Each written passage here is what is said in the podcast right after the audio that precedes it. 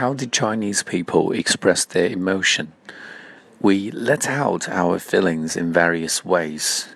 In general terms, Chinese people are reserved. We tend to keep our feelings to ourselves instead of sharing them with others. Even if we do show our emotions occasionally, we do it in a very implicit way. So, when you want to communicate with the Chinese, you have to read between the lines in order to seek his connotation.